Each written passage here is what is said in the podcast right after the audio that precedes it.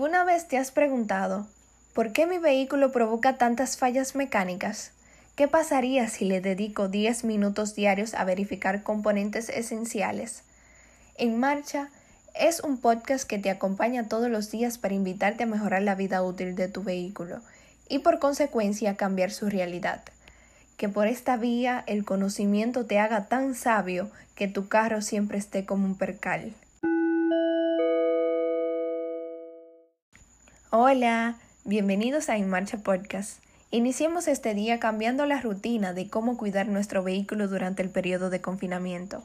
Hoy quiero dejarte una serie de pasos que te ayudarán a mantener un vehículo libre de problemas. Así te quería ver Esperancita. Es el primer paso y el más icónico.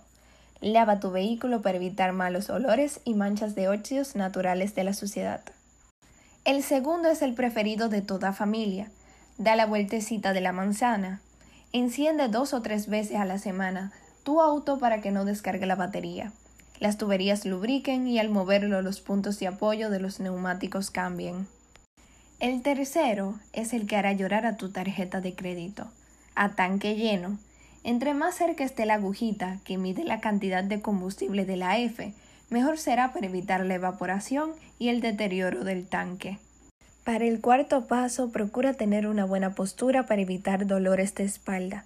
Shh, sopla, sopla. Revisa la presión de los neumáticos, pues estos son los que soportan el peso del vehículo, y al pasar el tiempo sin movimiento sufren pérdida de aire. Y el último paso es el más querido por todos después de una carrera. Tiene sed.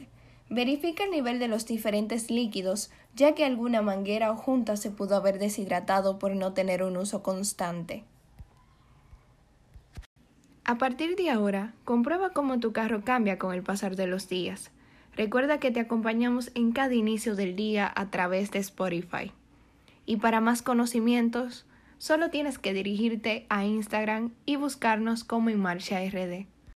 Gracias por comenzar a cuidar tu vehículo. Que tu auto y tú no enfrenten hoy malos momentos. Nos vemos mañana.